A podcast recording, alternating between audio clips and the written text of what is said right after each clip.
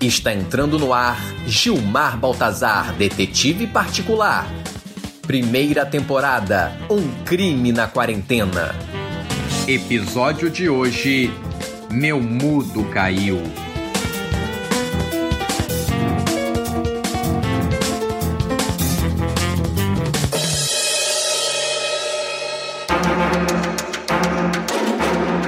Todos estavam mudos diante de mim, querendo saber quem matou o mudo. Eu iria revelar. Mas antes, para começar o episódio de hoje, eu queria ler alguns e-mails dos nossos ouvintes. Eu tenho aqui Não, um você Eric- não vai ler e-mail nenhum, detetive Baltazar. Ninguém aguenta podcast que começa com leitura de e-mail. Você não sabe de nada. As pessoas amam leitura de e-mails. Segura a audiência. Eu vou mandar um abraço aqui só pra Carol. Chega, já tá tarde. Minha cama tá chamando. Ok, agora você me convenceu. Tudo que eu quero é passar a noite enrolado nessa sua voz. Era um convite, né? Não. Olha só, essa série aqui não é novelinha de amor, não. Ô, detetive, resolve isso logo que eu quero meter o pé. Daqui a pouco não tem nem mais ônibus pra eu pegar. Esse safado tá enrolando porque cobra por hora. Ei, ei, ei, eu jamais tentaria ganhar tempo só pra aumentar os meus honorários. Então desembucha de uma vez. Você disse que viu uma outra pessoa aqui nessa casa na hora do crime. Quem era? Era um homem.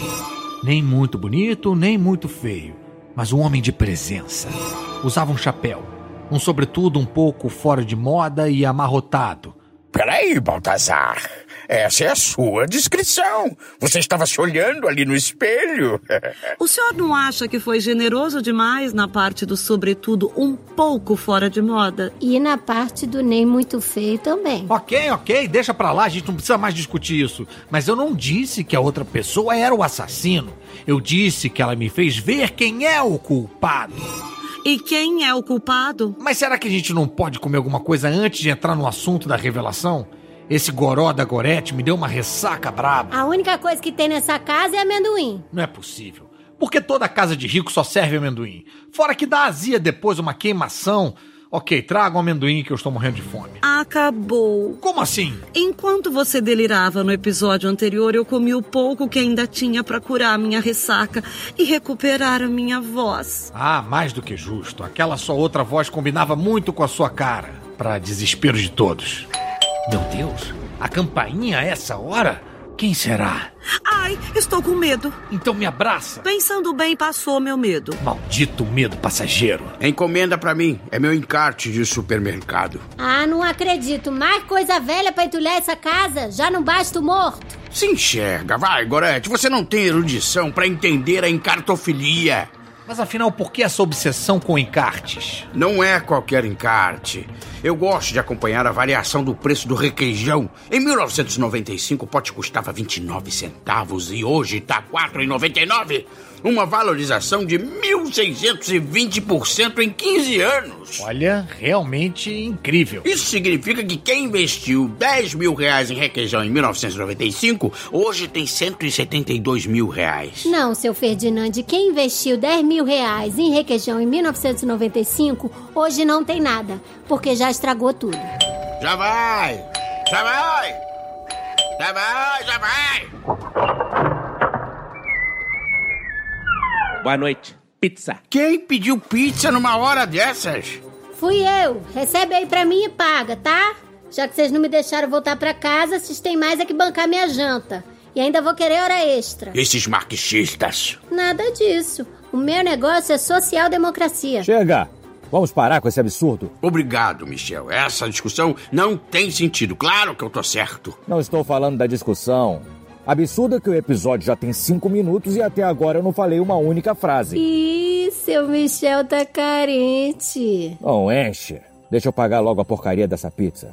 Quanto foi? 180 reais. Quê? É pizza ou exame de coronavírus? Deixa de ser pão duro, seu Michel. É pizza de toicinho com borda recheada de cheddar. Uma delícia, o senhor vai gostar. Meu colesterol aumenta só de ouvir isso. Agora vamos ao que interessa. Detetive Gilmar, o senhor disse que sabia quem havia matado meu irmão. Pois então, nos diga. Me dá um pedaço da pizza, Gorete, que eu também estou com fome. Hum, eu direi agora mesmo. Contarei toda a história do crime em forma de um musical que eu preparei. Hum, Querem ouvir? Não. Não? Pelo amor de Deus, não. Mas eu vou tocar mesmo assim. Sei que vocês vão gostar. Cantem comigo essa bela canção. Em um dia na pandemia, o Michel, com medo de ir pro Beleléu, me ligou, me chamou e depois falou. Chega! Eu odeio o musical! Faz logo essa porcaria de revelação antes que eu quebre esse violão na tua cara! Calma, calma, não precisamos de mais um cadáver aqui, ok? Eu vou dizer. Chegou a hora. O Brasil inteiro quer saber. Quem matou o Pedro e vai ser o eliminado da casa e viver uma nova realidade lá fora? Pelo amor de Deus, vamos logo. você pudesse me dizer. Eu vou dizer, eu vou dizer, mas antes eu queria saber de você, Michel. Se você for o assassino, o que você gostaria de dizer para sua família antes de sair daqui preso? Olha, eu vou pra cadeia. Mas quando eu voltar, eu vou trucidar cada ossinho, cada pedacinho, cada falangeta de cada um de vocês. e aí? Fui bem, fui bem? Nossa, é, olha, sem palavras. Obrigado. Muitíssimo obrigado. Agora eu quero saber de você, senhorita Bianca, se o jogo acabar pra você nesse momento, o que fica de aprendizado? Eu acho que você tem que ser o que você realmente é, porque uma hora a máscara cai. Eu posso ter errado aqui na casa, mas fui autêntica o tempo inteiro. E agora cabe ao Brasil decidir se eu sou assassina ou não. E Brasil o quê? Ele vai dizer se você é assassino ou detetive. Então vamos lá. Produção, como é que tá a audiência? Jura isso tudo? Maravilha! Então vamos pro break, já já eu vou revelar quem foi que matou Pedro, o mudo. Depois dos comerciais, não sai daí. É, cadê o break? Não está na hora do break ainda. Ah, não? Bom, então só me resta contar o que eu descobri. Quando analisei o corpo, notei que Pedro levou uma pancada dolorosa na cabeça dada por um assassino frio e calculista. O crânio de Pedro provavelmente se esfarelou por dentro sem a menor chance de vida. Eu estou vivo. Pedro!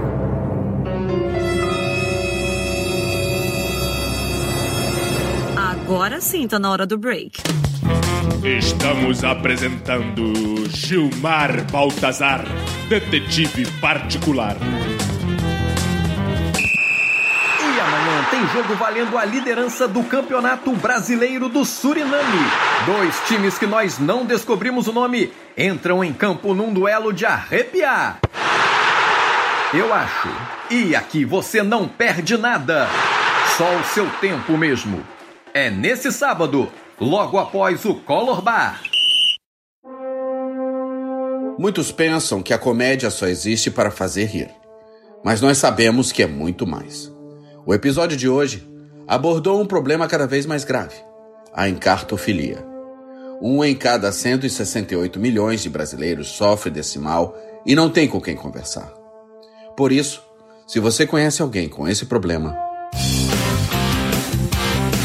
procure os Encartófilos Anônimos. Nosso número está nos maiores encartes dos maiores mercados. E juntando três selos, a primeira sessão no nosso grupo de apoio é grátis. Vai lá! Voltamos a apresentar Gilmar Baltazar, detetive particular.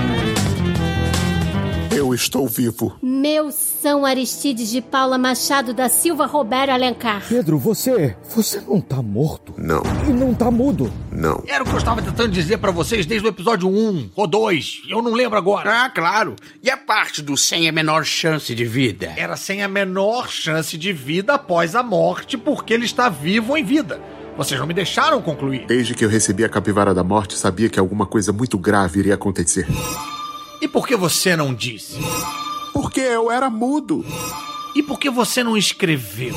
Eu até tentei, mas a Gorete sempre jogava fora minhas anotações ou limpava as paredes em que eu riscava. Gorete? Gorete. Gorete! Ah, não, Gorete sou eu. Ah, eu jogava fora porque ele deixava esses papéis espalhados, rabiscava tudo, dava um trabalhão. Percebo ainda algo muito estranho nessa história.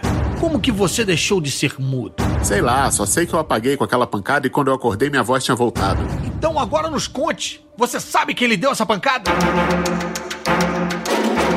Claro que sei. Foi. Antes eu queria chamar a atenção que pela primeira vez na história das histórias de detetives, o defunto é que vai revelar o assassino. Isso é. Deixa ele falar! Quem tentou me matar foi. Meu Deus, acabou a luz. Não acredito! Ai, minha Nossa Senhora da Boa Morte, mataram o morto! You bastards! Naquele momento eu notei que estava diante de um intricado crime. Quer dizer, isso eu já tinha notado, só que o crime ainda não tinha acontecido para valer. Decidi tomar uma atitude arriscada e perigosa, mas sabia que não dava mais para evitar o inevitável. Remarquei o cara do gás pro dia seguinte.